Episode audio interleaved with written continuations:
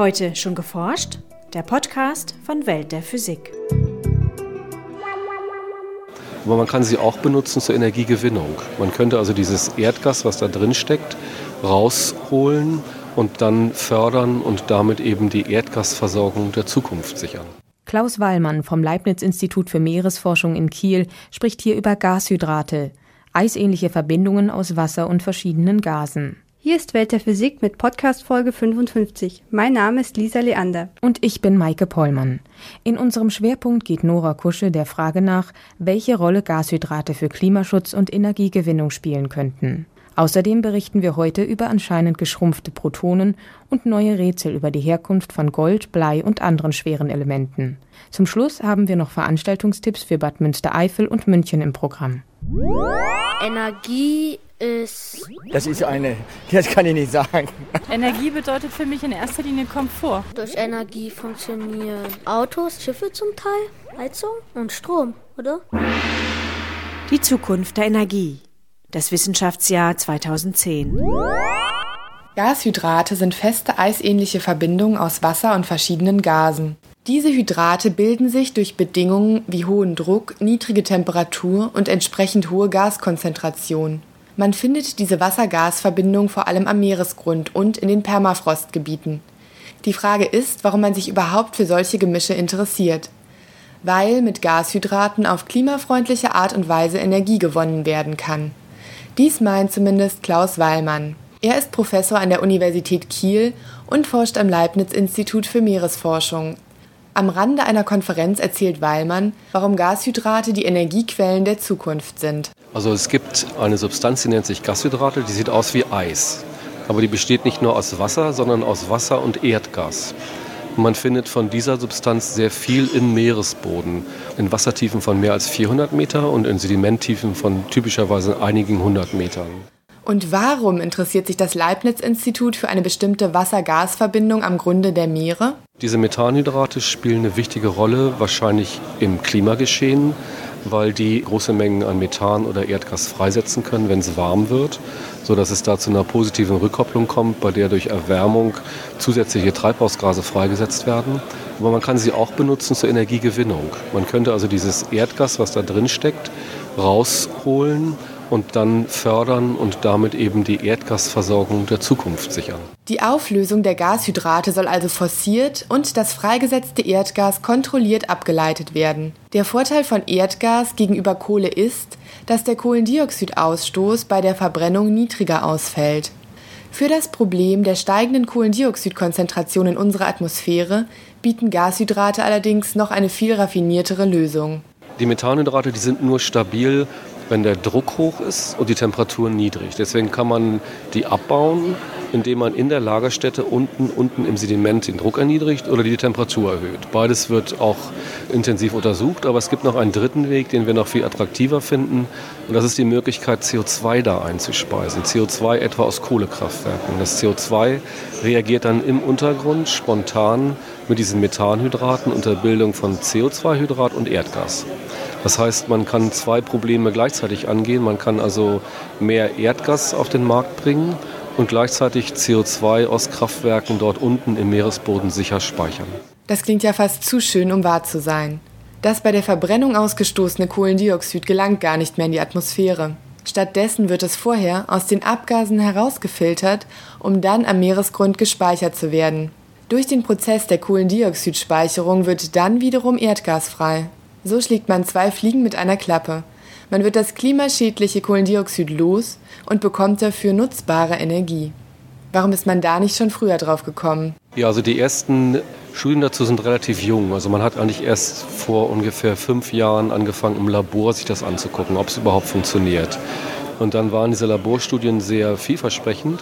Und jetzt sind wir eben dabei, mit unserem Projekt, aber auch weltweit, viele Forscher in vielen Ländern, diese Reaktionen äh, genauer anzugucken. Und in diesem Jahr wird es auch zum ersten Mal im Feld getestet, ob das tatsächlich auch funktioniert. Und wo werden diese Feldversuche durchgeführt? Das wird an Land gemacht. Man findet diese Methanhydrate nicht nur im Meeresboden, sondern auch an Land, da wo es kalt ist und der Druck groß ist. Und das ist in den Permafrostgebieten der Fall.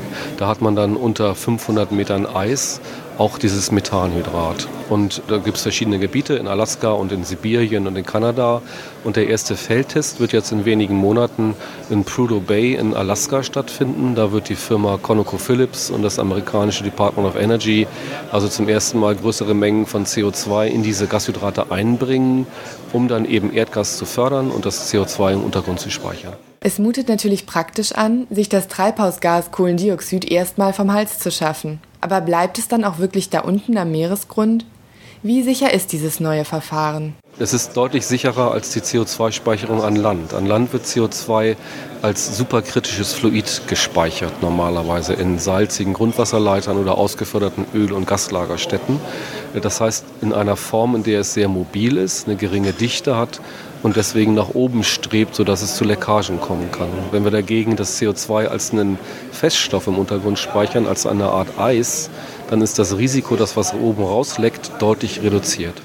Und nun eine Prognose. Wenn alle Feldversuche positiv laufen, wann werden Gashydrate zur Energieversorgung beitragen können? Ich denke, dass das an, zuerst an Land beginnen wird, also um Permafrost, weil es da billiger ist. Die Bohrkosten sind nicht so hoch wie im Offshore-Bereich.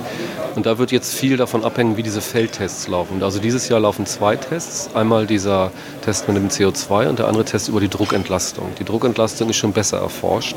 Und da wird jetzt ein Test gemacht, wo man zwei Jahre lang kontinuierlich Gas fördern will. Wenn das tatsächlich funktioniert, und zwar mit den Förderraten, die auch, die auch wirtschaftlich interessant sind, dann könnte es an Land ziemlich schnell gehen. Dann könnte es innerhalb von zehn Jahren industrielle Praxis werden. Die CO2-Technik, die ich präferiere, hängt dann sehr stark von den politischen Randbedingungen ab. Wenn es tatsächlich gelingen würde, einen globalen CO2-Emissionshandel aufzubauen, dann hätte die CO2-Technik klare Vorteile, auch wirtschaftliche Vorteile. Wenn das nicht passiert, wenn also die Politik nochmal scheitert, so wie in Kopenhagen, dann wird sich wahrscheinlich die Druckentlastungstechnik durchsetzen. Das war Klaus Wallmann vom Leibniz-Institut für Meeresforschung in Kiel über das Potenzial von Gashydraten für Klimaschutz und Energiegewinnung. Energie ist ein sehr rares Gut. Sonne ist Energie. Die Zukunft der Energie. Das Wissenschaftsjahr 2010. In den ersten Minuten nach dem Urknall entstanden vor allem Wasserstoff und Helium. In Sternen wurden die beiden Elemente durch Fusionsprozesse zu massereicheren Kernen verschmolzen, bis hin zum Eisen. Als Ursprung von mindestens der Hälfte der schwereren Atome favorisieren Wissenschaftler bisher Supernovae. Stimmen allerdings neue Modellrechnungen, müssen sie sich eine neue Quelle überlegen. Thomas Janker vom Max-Planck-Institut für Astrophysik in Garching und seine Kollegen haben die Sternmaterie simuliert, die durch die Explosion einer Supernova ins All geschleudert wird. Nach bisherigen Annahmen sollten sowohl Temperatur und Neutronendichte hierin für einige Sekunden derart hoch sein, dass die mitreisenden Atomkerne etliche Neutronen einfangen können. Ein Teil der frisch hinzugestoßenen Teilchen zerfällt in Protonen und erzeugt auf diese Weise ein schwereres Element. Neutronenreiche Kerne mit Massezahlen zwischen 130 und 200 sollen diesen schnellen Neutroneneinfang, den sogenannten starken R-Prozess, als Ursprung haben.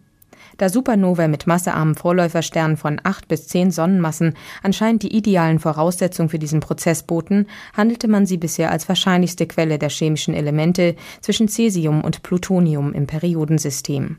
Genau diese massearmen Supernova untersuchten Janker und sein Team nun. Im bisher detailreichsten Computermodell sehen die Forscher statt dem für den starken R-Prozess nötigen Neutronen jedoch einen unerwarteten Protonenreichtum. Sind die Modelle korrekt, wäre es nahezu unmöglich, dass in diesem Umfeld Elemente schwerer als Zinn mit 50 Protonen entstehen.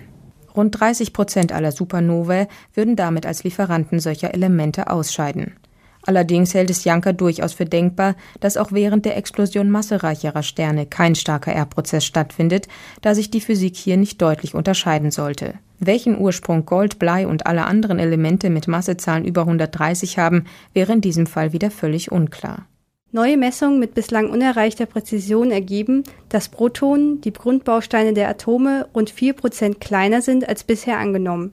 Die Wissenschaftler um Randolph Pohl vom Max-Planck-Institut für Quantenoptik in Garching kamen zu dem überraschenden Ergebnis, nachdem sie eine spezielle Variante des Wasserstoffatoms untersucht hatten. Gewöhnlicher Wasserstoff besteht aus einem einzigen Proton, umkreist von einem Elektron.